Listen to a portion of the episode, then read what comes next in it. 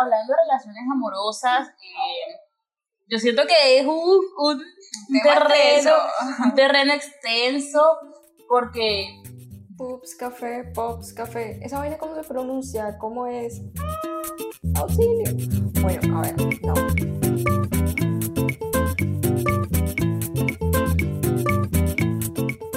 Hola, hola. Eh, nosotros por aquí de nuevo aprovechamos, ya nosotros habíamos grabado un episodio, pero resulta que dijimos, esto está bueno y quedó mucho. Así que aquí está de nuevo conmigo Caro, Caroline de la Cruz. Hola.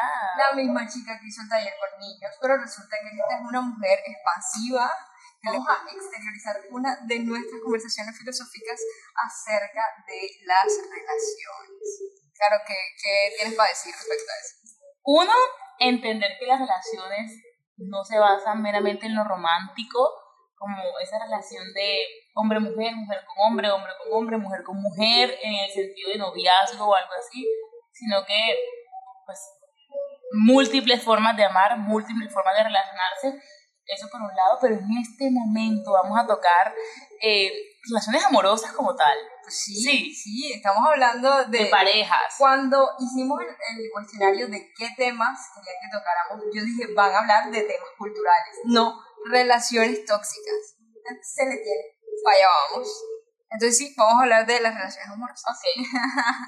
bueno, hablando de relaciones amorosas, eh, yo siento que es un, un terreno, un terreno extenso porque nada más al hecho de dos personas intentar coincidir con algo ya hay como sí como una luchita de bien sí pero básicamente creo que cuando hablamos de relaciones también hablamos de las posturas del amor las posturas del respeto y desde esa forma estamos construyendo entonces desde la postura del respeto o el cariño estamos construyendo nuestras relaciones o carentes de esas posturas estamos construyendo esa, esa relación o ese noviazgo. Es súper importante entenderlo porque si bien no se vive solo de amor, no se vive solo de, de sensaciones en el estómago, siento que es prioridad sentirnos atraídos de una manera muy bonita por el otro para que eso se pueda construir a partir de, del respeto, como que entre más te quiero, más te cuido, entre más te quiero, eh, menos que querré como que sufras. Entonces, el sufrimiento es inevitable, vamos a sufrir por muchas cosas y también que no somos responsables 100% del sufrimiento del otro, pero entendiendo eso podemos tomar decisiones más sabias en la medida que amemos sinceramente al otro. Claro, yo tengo una pregunta bien existencial así medio fuerte. Para ti, obviamente creo que eso es un tema muy subjetivo, ¿qué significa el amor? Mm, Defíneme amor, o sea, ¿qué sería amor? Wow. Para mí el amor es un estado, un estado de, de completo sentir bonito. Sí, y aunque dentro del amor hayan unas, unos altibajos de sensaciones, nunca deja o nunca debería dejar de sentirse bonito y respetado. Como que yo te puedo a ti tener como un momento de rabia contigo, Eli, y como te amo tanto, tengo que ser capaz de regular lo que yo siento para expresarte, y ahí se basa el amor. Muchas veces, eh, me, estoy, me estoy saliendo de la pregunta, estoy dando muchas veces nada. No, pero para mí eso es el amor, un estado de unos sentires muy bonitos, unos sentires profundos, profundos desde sinceros. sinceros, desde el respeto, desde el máximo descubrimiento de, del placer, del romance, del bienestar, del cuidado, del, del, soporte. Te hago esa pregunta porque eh, yo creo que uno en algún momento confunde el enamoramiento con el amor. Y no es lo mismo, jamás. O sea, uno cuando está enamorado tiene como esa sensación de maripositas, que le llaman, que eso es un bajonazo de sangre del estómago, eso no es más nada, o sea, eh, fisiológicamente hablando. Pero no es lo mismo, o sea, yo siento que el enamoramiento también es un estado en el que uno se permite experimentar a través de una idealización. Yo lo veo de esa forma. Porque ahorita yo digo, epa, yo no sé si yo puedo enamorarme, capaz que sí, bacano, chévere, volver a tener esa sensación, pero ya la veo desde un lugar más sano. O sea, ya la veo como, me voy a permitir sentir las maripositas quizá e idealizo un poco a esa persona porque es imposible no idealizar. Somos seres humanos, pero soy más consciente hasta dónde permite esa idealización. Claro, claro. Entonces, por eso quería como hacer esta pregunta porque no, no sé, e- ese rollo del enamoramiento es un caos, eso es un tema caótico. Es que también cuando hablamos de amor y enamoramiento, eh, vamos también como a los tiempos. Como tú ahorita, el enamoramiento puede ser más fugaz, mucho más momentáneo de sentir cosas E intenso. intensos. Y cada vez vamos siendo, ahora que decías que lo ves desde la postura, cada vez vamos siendo más responsables. Y no es tanto el que me causa un montón de sensaciones así de bajonazos, sino uno empieza desde, la, desde una posición más consciente de entender que prefiero sentir calma, prefiero sentirme en compañía, prefiero sentirme nutrida. Entonces cambia mucho, pero también entender que el amor va mucho más allá. O sea, cuando tú amas, tú tienes un estado de completo cuidado hacia el otro que intentas en lo posible No dañar. no dañar. ¿Y cómo no dañas? Atendiéndote a ti primero. Alguien que no se ha atendido, alguien que no sea profundamente deconstruido, difícilmente puede entregar un amor sincero al otro. Ayer hablaba con un amigo y le decía que yo siento que cada vez puedo disfrutar más a mis amistades, las relaciones que decido no tener, porque me he empezado a disfrutar a mí misma. Y ahí vamos, tema de la toxicidad y todo el tema de, de, de cómo yo clasifico a que el otro es tóxico o a que el otro no es completamente como correspondiente a lo que yo soy. Y es que desde qué postura estamos eligiendo a esa otra persona. Y cómo elegimos él y a partir de... Sí, como que estamos eligiendo a partir de unas posturas no resueltas de nosotros, unas posturas carentes, unas posturas completamente vacías. Entonces, cómo amamos depende de cómo elegimos y cómo elegimos dependiendo de nuestras resoluciones. Tal cual. Entonces, un fuerte, fuertazo. un tema. Sí, porque es fácil decir, no es que tú eres tóxico. Es que la tóxica. Entonces, nombran en el teléfono la tóxica. La tóxica. El Mira, a mí alguien me guarda así, ¡uh! Con pateo, o sea, La más. tóxica. La tóxica. Mira, Y, y no, y se atreven a decir, me está llamando la tóxica. O sea, o sea, tú lo cómo, normaliza. ¿Y cómo estás reconociendo que alguien es tóxico y sigues ahí? Entonces, ¿el problema es la tóxica o eres tú? Epa, epa. ¿Hasta dónde permites ciertas cosas? ¿Qué tan permisivo eres? ¿Y qué tan responsable te haces? Ahorita hablábamos y, y yo le decía a Caro, bueno, sí, uno dice, ah, el otro es tóxico, total. Uno también es tóxico, pero ¿hasta dónde uno permite esa toxicidad en ambos lados? ¿Y qué es ser tóxico? Sí, también sí. pienso, Eli, que, que si tú estás con una persona que te clasificas como tóxica, de una u otra forma, tú también estás siendo tóxico en esa relación. Claro. Estás aceptando que la otra persona te limite, o te cele, o te ponga en posiciones chiquiticas, y eso no quiere decir que el otro sea el completamente responsable. Es que en una relación, al ser de dos, ambos tienen un grado de responsabilidad. Y ahí también estamos eh, en todo el tema de elección y en todo el tema de atracción, también es un tema de esos polos se atraen. O sea, si tienes algo no resuelto, posiblemente vas a elegir a una persona que no haya resuelto otros factores que nutren y hacen que se, se adhiera a lo que tú tampoco has resuelto. Entonces, claro, vemos unas personas que compensan. O sea, alguien que tiene toda necesidad de llamar la atención a alguien que le gusta, eh, qué sé yo, eh, sí, como construir una al otro desde unas posturas poco basadas en la realidad. Y yo necesito, necesito satisfacer cosas tuyas también para que tú te sientas o también más grande y yo cada vez más chiquito. Entonces, bueno, es todo un rollo de lo que yo estoy eligiendo, cómo se, sí, como que se adhiere a lo que el otro también tiene carencias o a lo que el otro también ha nutrido de mal, de mal forma.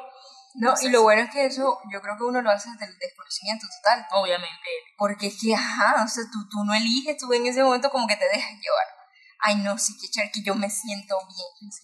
O sea, eso es como lo, lo, eh, el- lo básico de toda la relación. Yo me siento bien, pero no te preguntas más allá. Sí, sí, sí. Y eso es, hay un tema bastante arduo por descubrir, porque, wow, vemos a parejas un poco disparejas desde nuestra perspectiva. Pero seguramente si tú los ves, están o acostumbrados a lo que han construido eh, se creen merecedores de eso o simplemente ni siquiera se han cuestionado que ese sentir es raro. O sea, que ese sentir no está, no está sano.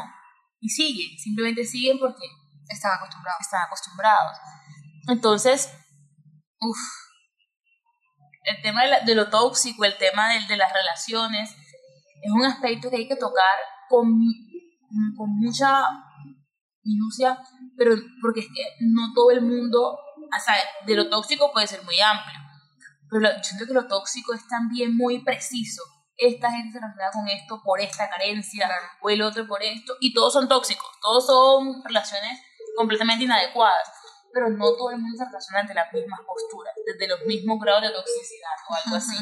Entonces hay que descubrir en esa pareja, ¿vale? Como la fallita, falla. Entonces también es como que hemos trabajado en nosotros mismos. ¿Por qué acepto esto? O sea, si no creo que ese es el amor que me merezco, ¿por qué estoy aceptando esas migajas? ¿Por qué acepto que un hombre sea tan, así como tan, ah, y que sea el, el mandón y yo me sienta chiquitica? O sea, porque si mi mamá me dice que, sí, mi amor, esto está raro, ese hombre te gritó ayer porque yo continúo. Eso es bastante importantísimo empezar a resolverlo pero hay una, una, postura mía, ya sin responsabilizar al otro, es por qué yo estoy escuchando eso. O sea, preguntarse uno, ajá, ¿a dónde va esto? O sea, ¿qué me lleva? ¿Qué me da? ¿Qué me genera? Es bien fuerte eso, porque si nos vamos al tema, hablando de relaciones tóxicas, y el contraste de lo que es la soltería, o sea, uno dice como, no joda, llevo buen tiempo soltero, soltera, porque no conecto con nadie y otro tema. Y es que, sí, vaya, nos vamos lejos. Y es que pasa que tú saliste de una relación tóxica, entre comillas, y ahora te quedas contigo, explorándote, buscándote, viendo que te gusta, que no, y te das cuenta que ya no eres la extensión de la otra persona y que tú eres una construcción propia de ti y que no es fácil conectar con esa propia construcción tuya. Entonces por eso te la pasas tanto tiempo soltero. No, el identidad es algo súper sagrado y en el tema de la extensión del otro. Porque es que a veces vivimos así, como en la cortina del otro, en, ese bracito del es otro. como un detrás. Un detrás. detrás. Un detrás. Y es súper fuerte porque esa extensión claramente limita, limita el descubrir, limita el que tú puedas, sí, como saber quién eres, porque estás completamente en el conocimiento de lo que crear tu sello, porque realmente es como una copia del otro, creo. Sí. Y mira, Eli, que en todos los temas de pareja, que creo que eso se va más allá de extender de ser tóxico, ¿no? Se va a extender como a las formas de amar, a las formas bonitas y nutritivas de amar. Y es que todo el hecho de... Hay muchas cosas que te pueden incomodar, Eli, y te pueden incomodar de múltiples posturas, pero es necesario hacer una pausa y darnos cuenta esto por qué me está incomodando. Yo recuerdo una situación súper necesaria con mi pareja, expareja, uy, no, Eso obviamente se va a editar porque no, es mi pareja. con mi pareja en ese momento. Y es que muchas veces yo hablaba, yo le decía como que tú siempre, tú siempre tal cosa, tú siempre, tú siempre, y algo que empezamos a trabajar juntos desde la sanidad, y es que no es siempre él, algunas veces cuando uno cataloga todo blanco y negro, uno pierde la humanización del otro. Entonces, claro, cambiar ese discurso de, mira, es que tú algunas veces has hecho esto y esto y esto y esto me ha herido. Cuando yo le digo siempre, yo, como chica, ya también hasta me cierro del, del querer como transformar. Entonces, uno entender desde qué posición lo estoy hablando, por qué lo digo siempre. No quiero culpabilizarte todo a él quiero yo alejarme de la responsabilidad de que yo también estoy fallando. Cuando le digo siempre o nunca, ¡puf! te doy toda ti la carga y tú responsabilízate de eso. Entonces ahí es como el tema de la extensión, como no puedo vivir extendida que mi pareja es responsable de las cosas cuando somos dos, cuando hay dos personas llevando este barco, cuando es un equipo, un equipo total. Y también cuando hablamos de todo el tema de, lo tóxico y de dónde, de dónde vienes, cuáles son esas necesidades que yo no he podido suplir en mí. Esa necesidad de afecto, necesidad de atención, necesidad de ser el centro, un montón de necesidades ahí absurdas y es como, Como chica, ya todo lo que necesito está en mí, ya habita en mí, vamos a descubrirlo. Yo recuerdo que estaba en la relación pasada, yo a veces envidiaba como una postura, una relación muy cercana que yo tenía con otra pareja. Y yo decía como, pues, ¿por qué esta persona no puede ser así, así, así, así, así? Y yo me claro, detente. Detente y, y planteate desde qué posición lo estás viendo. Obviamente en tu momento tenía como un cierto grado de envidia. Y empezar a reconocer que, ok, sí, tengo envidia porque tal vez ellos están compartiendo este, este espacio que yo quisiera compartirlo esa cosa, con mi otra persona. Entonces cuando empiezo a entender que, ok, había un, grado de envidia, pude empezar a resolverla. Y resolverla, empecé a adentrarme de qué es lo que yo quiero en una relación. ¿Quiero una relación extendida? ¿Quiero ser una extensión del otro? No. Quiero No, mi propia autenticidad y que el otro es auténtico y que eso sea lo que me atraiga. Exacto. Si quiero una pareja que esté todo el día en mi casa, que no me deje pa, ni para, mejor dicho, Ni para ir al baño. ni para ir al baño, o sea, eso no es lo que yo quiero. Entonces, ¿por qué estoy envidiando algo que no quiero? Entonces, estaba siendo carente de muchas cosas, estaba teniendo una resolución inadecuada, pero solo de que me empecé a replantear desde qué postura estoy sintiendo envidia, desde qué postura estoy sintiendo rabia, desde qué postura estoy sintiendo ta, ta, ta. Y empecé, es que, es que nunca se trata del otro, siempre se trataba de mí. No. Siempre se trata de una herida que quería resolver. Tal cual. Y, y el hecho del tú, tú, tú. O sea, está el siempre. Y el tú, tú, tú, tú, tú, tú. O sea, no. Cuando, no sé, yo siento, cuando a mí me dicen tú, o sea, la palabra tú tiene una entonación fuerte. Fuerte. La U tiene una tilde. Y toda vocal que tenga tilde suena entonada. Demasiado fuerte. Y si le metes una T, ni se diga. Claro. Tú son solo dos letras con demasiada fuerza. Entonces, si tú todo el tiempo le dices al otro, es que tú fuiste responsable o siempre te haces esto o nunca haces tal cosa. Hombre, ¿qué pasa si cambiamos el diálogo y decimos, fíjate que en esta situación yo no me sentí cómoda ¡Uh! por esto y por esto? Ya cambio el patrón. O sea, no, en ningún momento dije tú, fue una frase larguísima, pero el otro ya no se siente atacado. Eli, eso es bacanísimo porque además es que escuchaba algo y me parecía súper interesante y es el hecho de que el otro muchas veces está incluso en desconocimiento de lo que te está afectando. Claro. No es brujo, no es bruja. ¿no? Y es que el otro está actuando como él es. Quien se está sintiendo incómoda soy yo. Entonces, más allá de responsabilizar al otro, es que tú no me haces caso, es que tú no me prestas atención, es decirte, mira, sabes que yo algunas veces no me siento escuchada. Porque al final del día es eso, quien se siente incómoda eres tú, eres tú como persona, no el otro. Porque si el otro sigue actuando de esa forma, porque él está completamente tranquilo. Entonces, me encanta como ese cambio de perspectiva. Ya no tanto en el tú, sino en el yo me estoy sintiendo de tal forma. Es un viaje. Claro, y, y lo hacemos, es cuando decimos tú, lo hacemos muy a personal, lo hacemos muy de responsable del otro. Es que nos los agarramos personal. O sea, cuando alguien hace algo y no nos gusta, nos está jodiendo el ego. De, entrada, ya como que mm, no me gusta. Pero la, la pregunta no es no me gusta, sino ¿por qué no me gusta? Así es. ¿Y qué son esos aspectos que no me gustan? Porque también pensamos, así como cuando amamos, no amamos todo de la otra persona. Entender que la, cuando tú amas, tú amas profundamente, de una forma muy sincera, pero es que también hay contrastes en esa persona. Esa persona también tiene cosas que tiene que seguir resolviendo. Entonces no amas todo de esa persona. Pero así como no amas todo de esa persona, tampoco te fastidia todo esa persona.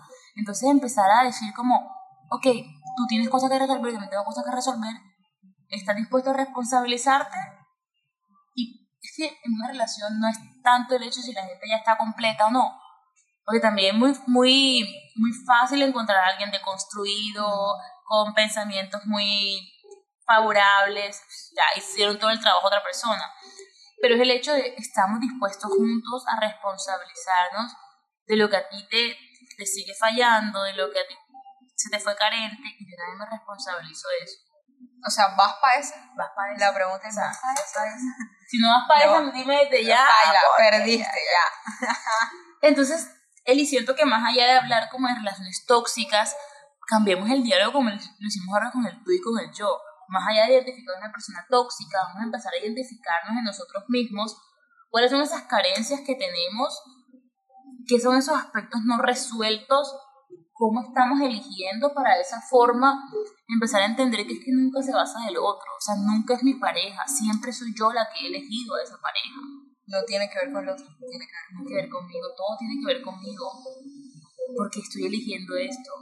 También los patrones, o sea, uno a veces repite un patrón de noviazgo hasta físicamente. Sí, El, varias personas altas, ta, ta, ta, ta, ta, ta, o personas que son más fuertes, más, o sea, desde la, desde la presencia física. Entonces, ¿qué me está haciendo falta a mí?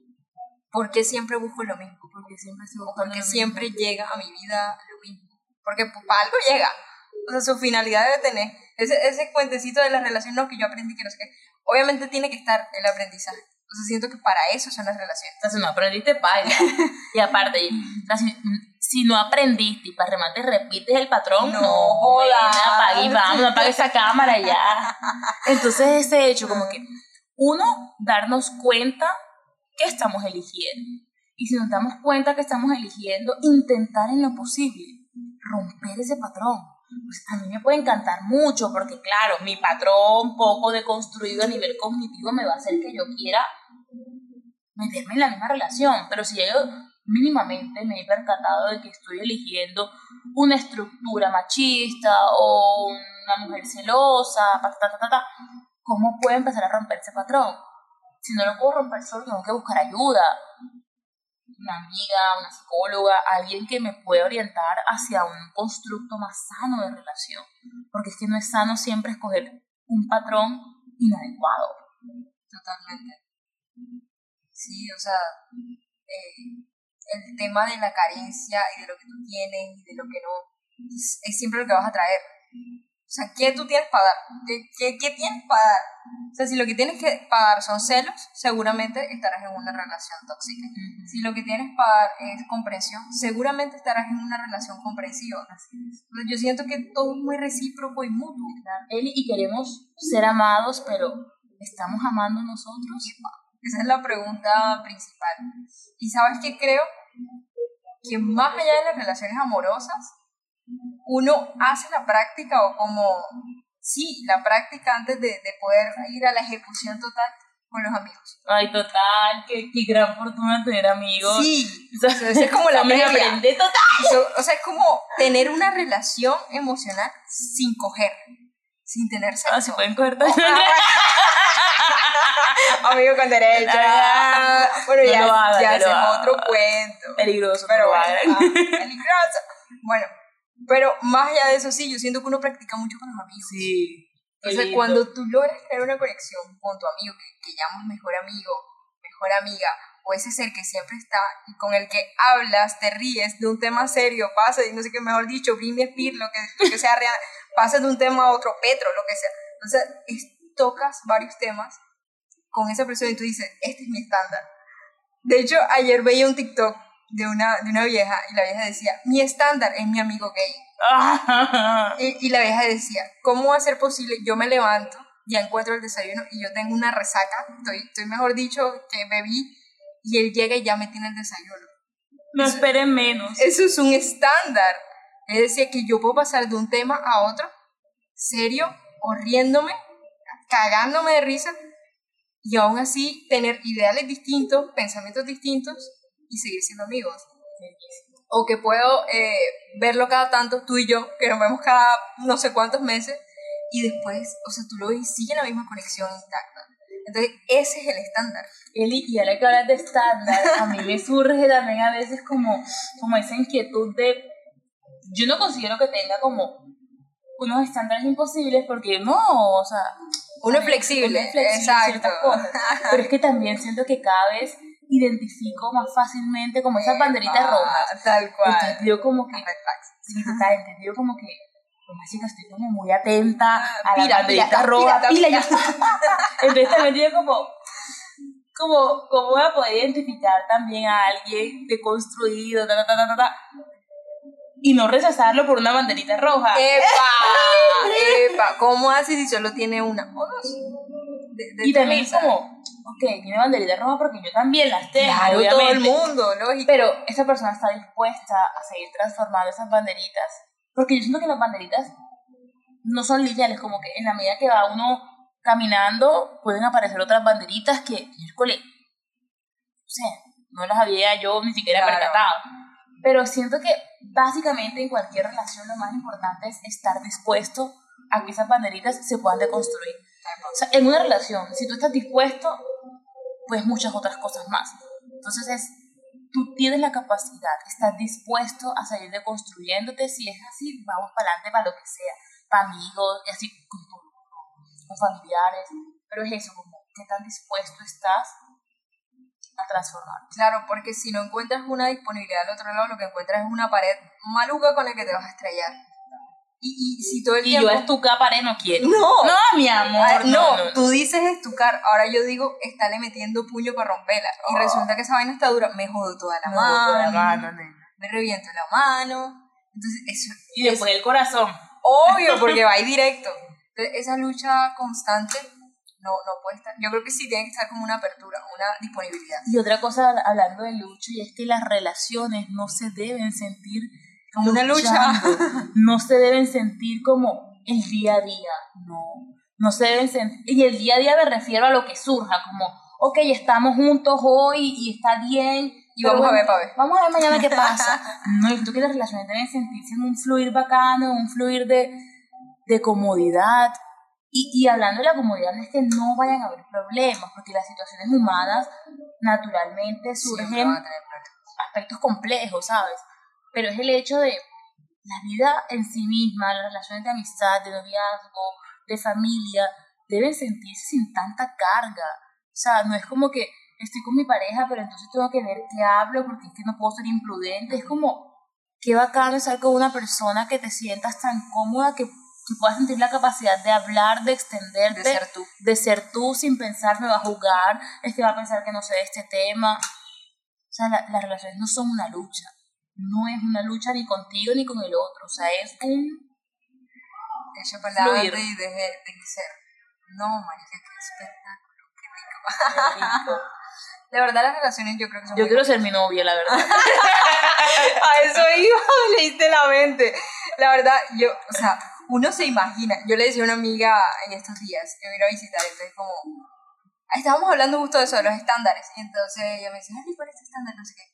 Le decía, no, a mi estándar soy, Soy yo. yo, soy yo mi estándar.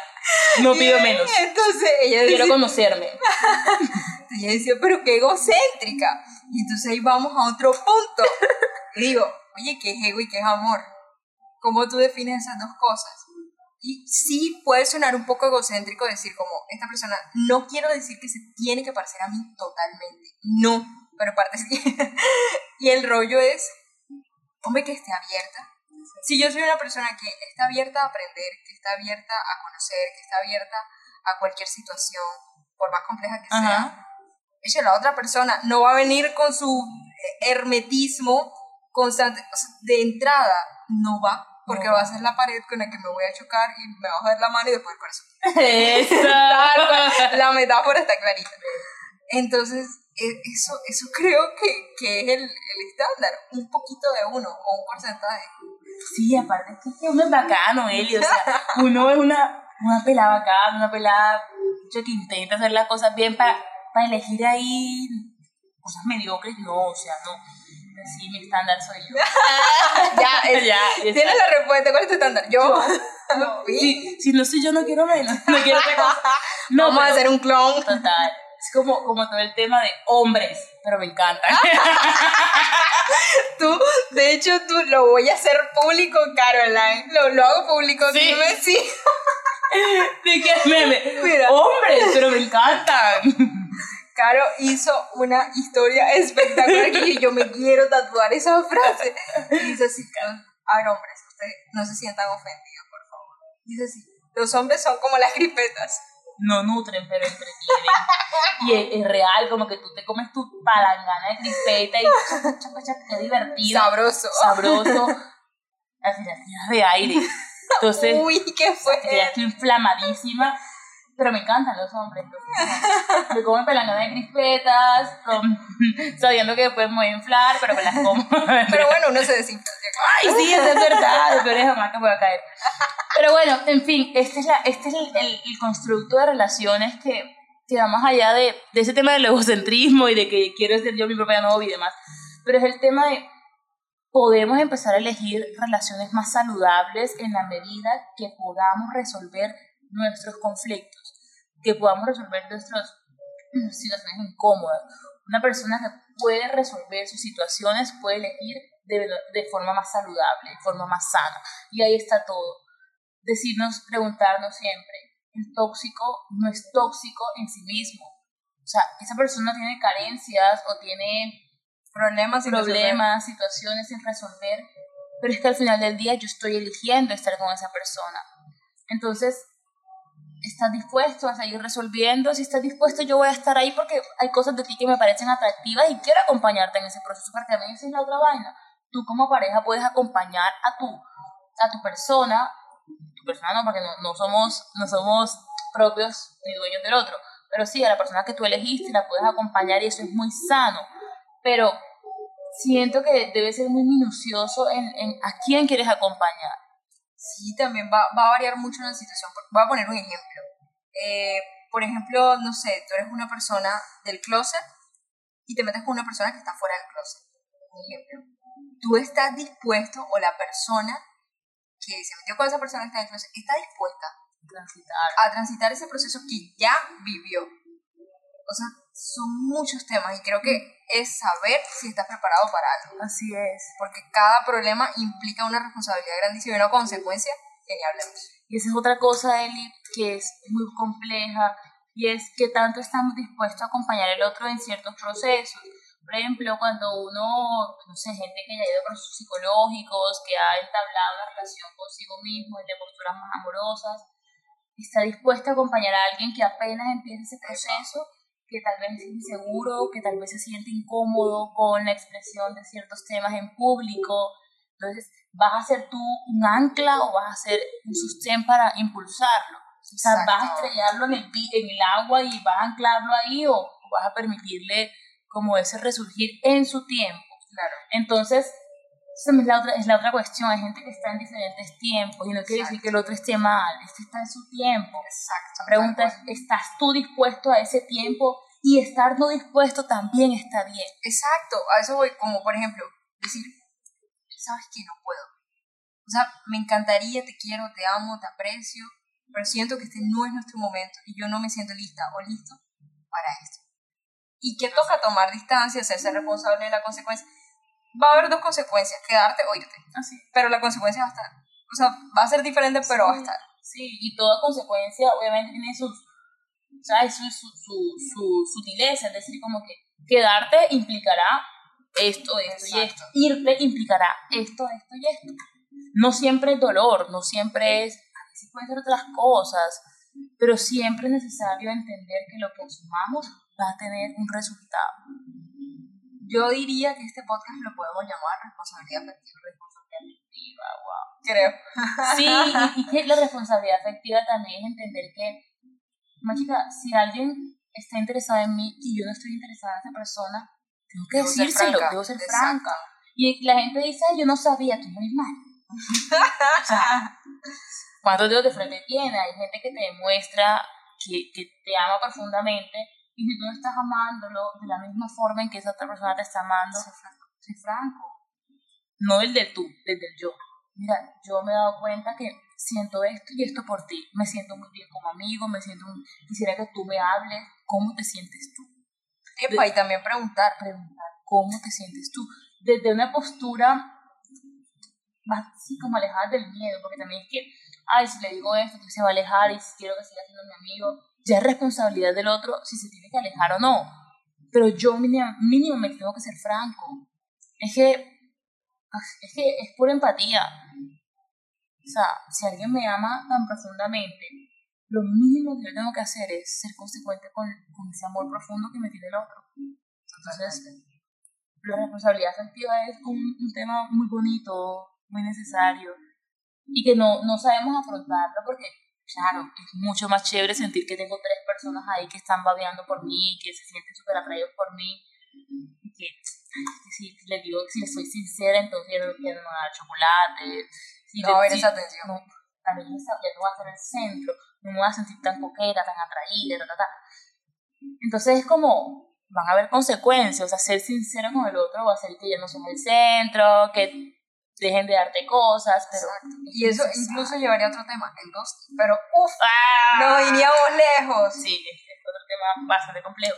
Pero ese hecho de cómo podemos ser sinceros con el otro, cómo podemos ser sinceros con nosotros mismos.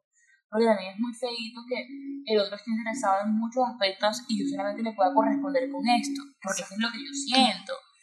Entonces, también el tema de la correspondencia es otro tema bastante bacano, Eli, y es que no tenemos que corresponderle a todo. O sea, si yo no me siento cómoda, aunque el otro esté muy bello, si yo no me siento cómoda, pues no, no tengo que corresponder a todo y puedo tener la capacidad de elegir y decir no. No me Exacto. gusta, no me siento cómoda, no, no, no, no, no. Y está bien, o sea, está bien decir que no. O sea, incluso él está bien parar, que aunque estemos en la relación y me siento incómoda, puedo decir no y puedo parar. O sea, no, no, no estoy fallando si digo que no. No me tengo que sentir como Mal. mal, pero la, la palabra que quiero utilizar también es como, si ya dije que sí, debo, debo acceder a todo el resto que viene. O sea, obligada. Obligar, así como, o sea, sí, yo, yo incluso puedo decir como vamos a intentarlo, siendo como muy atrevida en función de no me siento amada, pero vamos, Vamos a intentarlo, probar. vamos a probar lo que más se, más se perdió en otros lados. Y mientras lo estoy intentando no me siento cómoda, puedo decir, ya sabes que no. Así sería un día, no me siento cómoda y ya, hay que parar esta, esta payasada. La franqueza es indispensable. que tan franco estamos siendo con nosotros y con el otro. Sí, obvio, porque quien empieza echándose los embustes es uno mismo. Uno mismo. ¿no? Y uno empieza a, como a, A romantizar. romantizar y a mejorar. Entonces ya no es ni siquiera un amor puro, es un amor que se ha estructurado como ficticio. ficticio. Ay, no, qué horrible. No, que no me toque. No me quiero enamorar a la fuerza. No, no, yo siento que sí hay muchas relaciones que intentan eso. O sea, que sí se va desde ahí, o quizás en algún momento uno lo ha experimentado y dice, marica, pero ¿qué es? Eli, y también, no sé si te has a pensar, pero esto a mí me encanta. A ver. pero es- Tírala, hija, tírala, tírala, tírala, déjala fluir.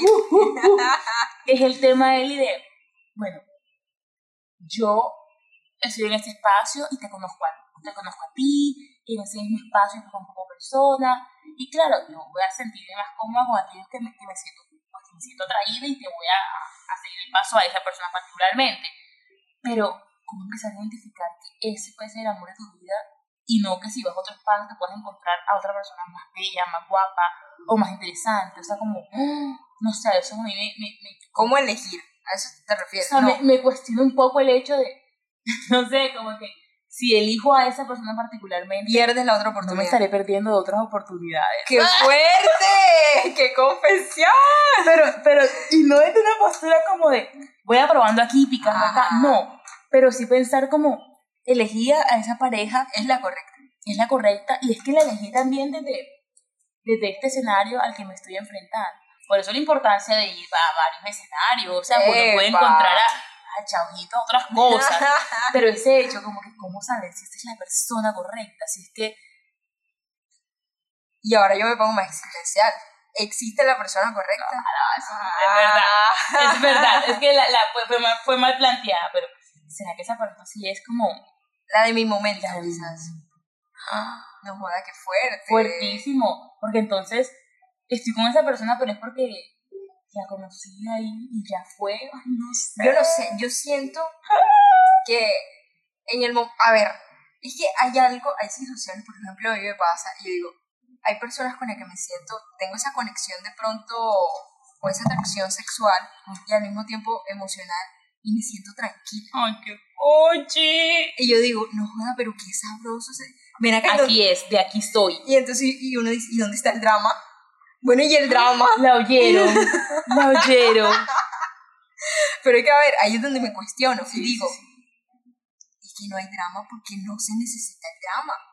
Porque si te sientes en paz con alguien, no joda, qué vaina tan deliciosa. Sí, me que ya no tienen 17. Eli. Exacto, ya estamos viejas. Pero es que hay gente que vive todavía el romanticismo de los 17. La vida con drama, es que si no me pelea no me ama. no, te está, no, marica. O sea, entonces a eso voy, digo, cuando tú tienes esa conexión con alguien, de manera que te puedas sentir tan cómodo y puedas sentir todos esos tipos de atracciones, Ahí es. ahí es. Ahí es, sí. O sea, digo, eh, respondiendo Sí, a tu pregunta sí, creo- de si creo- cojo para allá, cojo para acá, yo creo que ahí es, Creo esa es la respuesta. Sí, sí, también, también concuerdo con eso.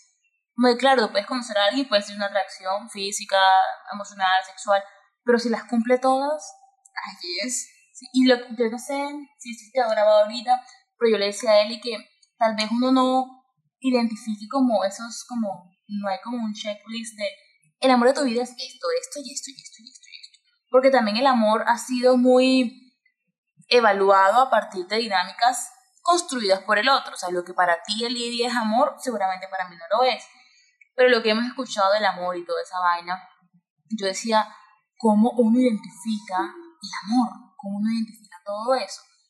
Y tal vez no sé describírtelo verbalmente, pero tengo la plena seguridad de que, aunque no sé describirlo, Sabes sentirlo. sé sentirlo y podré identificarlo. Podré identificar como ese amor que al final del día también es un constructo. O sea, tú no conoces a alguien y nada más, tú construyes ese amor. Tal cual. Yo cuando conocí a Lidia no la amaba y. Pero sí, es sí. como, obviamente hubo una conexión hermosa, en este caso pues de amistad, y la empezamos a nutrir. Tal y siento que eso es a una cuidar. a cuidar. Entonces es eso, como que claro que tú vas a sentir como un primerazo, que también pienso que es que en la medida de que tú hayas resignificado todo, más fácil va a, saber, va a ser identificar a personas que se nutran y que se liguen con lo que eres tú. Pero ya cuando estamos hablando de un tema de amor, un tema de noviazgo, tienes que empezar a nutrir, tienes que empezar a cuidar Con La- constancia. con constancia. El amor realmente es un aspecto de todos los días, es un... También, Eli, siento que el amor, así como es un estado de presencia muy bonita, ese estado de presencia debe también estar dispuesto. No sé si, Eli, si hay veces que tú no estás dispuesta como a hablar con tu mamá o con alguien, todo te fastidia y es incómodo. Pero si tú cambias esa disposición, si tú lavas la cara y dices, mira, Eli, estás un poco fastidiada por esto y esto, y te dispones a escuchar desde una postura más amorosa, las cosas cambian. Y así siento que es el amor con una relación de pareja. Como yo puedo estar muy fastidiada porque me incomoda esto que dice el otro. Pero si yo bajo la cabeza y digo, "Uf, él está aprendiendo, está en un proceso, y le digo, mira, mi amor, me estoy sintiendo así, así, así. O si me lo traduzco yo y cambio esa disposición, puedo amarte más profundamente. Entonces siento que eso en un- tema de como un conflicto, pero incluso Eli en un aspecto muy íntimo con tu otra persona, con, con tu otra, con tu pareja, pues en la medida que tú te permitas expandirte en el amor, puedes sentir todas las cosas más plenas. Puedes sentir como todo ese cariño, como te atraviesa. Yo he sentido ese, ese amor así, particularmente en mi caso como con los niños, otro tema, pero yo puedo sentir que cuando me abrazan, mi corazón y el corazón de ese otro Se conecta. se conectan y podemos empezar como a latir. Yo puedo sentir su corazón y lo he sentido también con amigos. Es Pero precioso. es precioso. Pero cuando uno da un abrazo desde el alma, cuando uno realmente se permite Sentir. ese contacto con el otro. Incluso, Eli, hablando del amor, siento que es muy bonito empezar a entender cómo, incluso, Eli, la textura de las pieles pueden ser tan distintas, el olor de esa piel es tan distinta, pero eso solo se, se puede empezar a construir en la medida que, que estemos como en ese estado de disposición, en ese estado de presencia plena en que me permito amar, amarte tanto que quiero pucha, que todo lo que eres tú como repose en mi ser. Poderoso, me encanta ese, ese- eso último que dijiste, porque sí, se me vienen muchas personas a la mente cuando hablas del amor. Entonces quiere decir, o sea, con toda esa descripción, que sí, amas a un montón de gente. Entonces, y eso que dices del corazón, o sea, lo sientes mucho con amigos. Cierto. Siento que es transparente. Y cuando el, amor se nutre, o las amistades se nutren, o las relaciones se nutren en general, son los pequeños detalles, las pequeñas cositas. O sea, el simple hecho de decir, me encanta tu foto de perfil, ya está. O te mandé un podcast, te mandé un, un episodio tal, o te traje esto. O sea, todas esas pequeñas cositas que puede que sean físicas o no, tangibles o no, suman. Suman muchísimo. Siempre van a sumar. Suman, suman demasiado. Y. Ay, es que todo hemos hablado de cosas maravillosas, pero también es como retomar ese hecho de cómo el otro me ama, cómo yo lo estoy amando, cómo el otro me está demostrando su cariño, cómo yo lo estoy recibiendo. Exacto, sí, porque, a ver, yo creo que tú y yo somos personas muy dadas. Hay personas que de pronto no lo son de la misma forma nuestra, pero tienen sus formas y no sabemos leerlas. Leerlas. No sabemos cómo recibirlas. Entonces el hecho, una vez yo recuerdo que tú me decías, y ahí me quedó súper marcado esa frase, como, Eli, siempre hay que estar atento, siempre hay que estar pilas. Y yo, yo lo traduje, siempre hay que estar pilas. Pilas en, en sentido de saber observar, no es lo mismo ver que observar, por lo menos en fotografía uno todo el tiempo está observando. Antes de hacer una foto, yo la tomo en mi cabeza y digo, hay momentos en los que obviamente el tiempo tiene que ser corriendo. Y yo digo, tengo que echar el botón y dar. Y quizá la experiencia ya lo permita. Pero antes de hacer una fotografía se planea, se, se mete en la mente. eso mismo pasa con las relaciones, tú las observas. Entonces tú dices, esta persona no es tan detallista eh, físicamente, pero hoy me dijo algo bonito. Y el simple detallito que hoy me dijo algo bonito cambió todo porque yo lo supe recibir, lo supe observar, lo supe ver. Eli, y ahora que hablas de eso me parece es hermoso porque la atención y el reconocer las formas de amar es una práctica.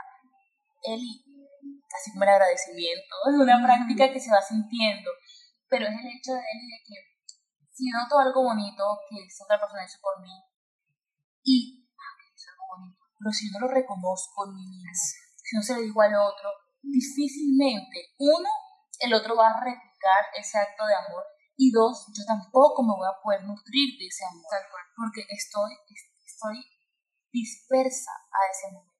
Hay que expandirlo, hay que expandir. No hay que dejarlo que se quede ahí en el tiempo, sino, mira, prevalecer. Ayer precisamente mi mamá hizo algo súper lindo por mí y que la gente lo puede normalizar. Y es que yo desde hace un tiempo cocino completamente para mí y me encanta cocinarme.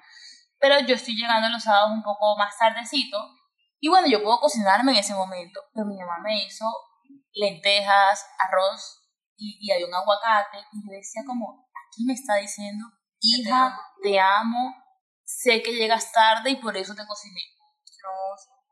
Y yo no normalizo las cosas hermosas, yo no las dejo pasar. De hecho, fue y dije, mami, gracias por esas lentejas, o sea, gracias por ese arroz. Lo sentí tan profundo, lo sentí tan bonito. Y es, entre más presentes estemos, más fácil vamos a poder identificar los actos que el otro hace por amor hacia mí. Y no tiene que ser un día específico, no tiene que ser un momento específico, no tiene que ser algo ostentoso. Hay formas de amar muy simples, muy simples y que son completamente hermosos y valiosos. Y así con las parejas. Siento que estamos todo el tiempo esperando el aniversario, estamos todo el tiempo esperando una fecha especial. Carajo, la fecha especial, el momento es ahora, la fecha especial es ahora. Sí, hijo, más chica, te quiero decir así abruptamente, te amo, te amo, el amor de mi vida, eres lo más lindo. Pues dilo. Lo sientes, lo sácalo. sácalo. Entonces, cómo te lo recibe el otro puede ser como un choque o puede ser, pero es como, no hay una expectativa, solo, solo hazlo. Si te gusta dar cariño físico, pues da cariño físico y el otro tendrá que ponerte el límite si quiere no cariño físico, pero si tú eres una persona que le encantan los abrazos, pues da abrazos. Si le quieres decir al otro te amo, traer una carta, pues dilo. También entender que hay múltiples formas de amar, múltiples formas de demostrar ese cariño. En la medida que nos permitamos ese cariño, es que el cariño el cariño así no se lo entrega al otro, porque el cariño es primero lo que nace en uno. O sea, qué precioso habitarse en amor. Tal cual. Pero menos a mí me pasaba algo antes, antes de conocer a personas como tú, antes de conocer como a las amistades tan hermosas que he construido, que son muy dadas eh, físicamente. Y, y, a mí me cuesta mucho eso físicamente, dar abrazos y todo eso, como el contacto físico. Y con ustedes yo rompo esa barrera y me parece impresionante y digo, caramba, es impresionante cómo el hecho de estar abierto a recibir te cambia completamente. Yo un amigo que amo con todo el alma, que sabe quién es y que está en todos los episodios detrás. Eh, yo le dije, mi amor, quiero verte. O sea, quiero verte y quiero invitarte a comer. Un afán yo por hacer eso, pero, pero así desde el amor. Y decía como, no había fecha especial. Nosotros estamos casados por aniversario inventado nuestro, pero no hay fecha especial nunca para darnos amor o para decirnos algo, para mostrarnos el amor de Y quiero verte. Ese día fui a Barranquilla y nos fuimos a comer. Y nos vimos y, y fue un ratico súper corto, pero nos dimos todo que quedamos exhaustos. Entonces dije, yo nunca me había permitido hacer eso. Qué lindo permitirse. Entonces, sí, o sea, yo siento que cuando ya soltamos ese miedo a vernos vulnerables, porque eso es una realidad, cuando uno se cree fortachón, eh, no, que yo no siento, que no sé qué, y esa energía masculina, porque es una energía masculina, la tenemos tan desarrollada de que los hombres no lloran cuando es supernatural. Eh, y, y, las mujeres también desarrollamos eso, que es como, y sueltas ese peso, dices que libre. Es que nos da, nos da temor la vulnerabilidad, pero también nos da temor que nos hieran. Tal cual. Sí, es que como todo ese amor que he construido, todo ese amor que te quiero dar, como una esferita así como de cristalito y te la paso y si tú no la sabes recibir, puff, se va a partir. Y sabes, como que yo a las personas que amo les entrego las esferitas con toda la dulzura posible. Me las recibes con la dulzura en la medida que, que me amen de esa forma. Si yo te la paso a ti con dulzura y por una extraña razón o por carente de amor la dejas caer, vas a determinar que no es mi responsabilidad que esa esfera se haya caído. Y no es culpabilizar al otro, es el hecho de que en ese momento no hubo una reciprocidad y eso también está bien a veces. Está bien que las esferas se rompan porque de esa forma podemos identificar que hay personas a las que no hay que lanzarles esas esferas de amor. Exacto, saber elegir saber a quién le das la esfera. ¡Wow, qué poderoso! Te una esferita. Aquí, con todo mi amor. Entonces es eso, como y también entender que hay personas que te aman y que tal vez inconscientemente te pueden herir. Porque hay gente que te ama y no se da cuenta. Pero uno dice, me heriste, eh, reconócelo y díselo abiertamente. Pero también es entender que las personas que te aman van a intentar herirte lo mejor posible. Sí, van a ser muy cuidadosos. Muy cuidadosos. Eh, Sobre todo no, no había intención de herirte. Hay gente que es intencionada para hacer daño. ¡Epa! Sí. Pero eh, le decía yo también a este amigo como, él, él, me decía como, qué sexy es el consentimiento. Uf, derrito. ah, el emoji de, de WhatsApp derritiendo. En serio, es la cosa más sensual que alguien puede tener. ¿Cómo te sientes? ¿Te parece bien si te cuento esto porque tú estás pasando esta situación y la mía es distinta? Eso, eso fue el, la frase que yo le dije cuando le iba a contar algo. Yo le dije como, y él estaba pasando una situación distinta a la mía, y yo le pregunté, y le dije, yo sé que tú no te sientes bien en este momento, y yo estoy en una situación distinta, pero quieres saber mi vida, ¿estás de acuerdo con que te cuente? Eso es la otra, hay veces que uno cuenta cosas muy bellas o muy difíciles, y el otro no está pasando por una buena situación quizás y qué embarrada uno voltear la arepa si tú me estás hablando de algo triste porque yo te Claro. Si es tu momento. ¡Epa! Tal cual. Y fue cuando dije, yo no puedo hacer esto. Tengo que pedir permiso. Tengo que preguntarle. O sea, es lo mínimo que puedo hacer. Es el, el mínimo grado de empatía que puedes tener con un ser que amas. Cuidarlo. Vamos de nuevo. Cuidar. La palabra cuidar es indispensable en cualquier relación. Y él me dijo, qué sensual es el, el, el, el consentimiento. O sea, qué rico, qué bacano el pechiche, me encanta. Entonces, esos pequeños detalles para mí significan amor. Yo creo que ahí podemos acabar porque si no nos entendemos aquí como con tres no, episodios. Qué belleza, qué belleza esto, qué belleza amar bonito, qué belleza amarnos para amar. Mucho. Gracias, Caro, por este espacio. No, a ti por la fortuna de compartir juntas. qué bonito aprender, qué bonito amar. Gracias. Amarte, qué bonito amar. Amarnos. Amarnos.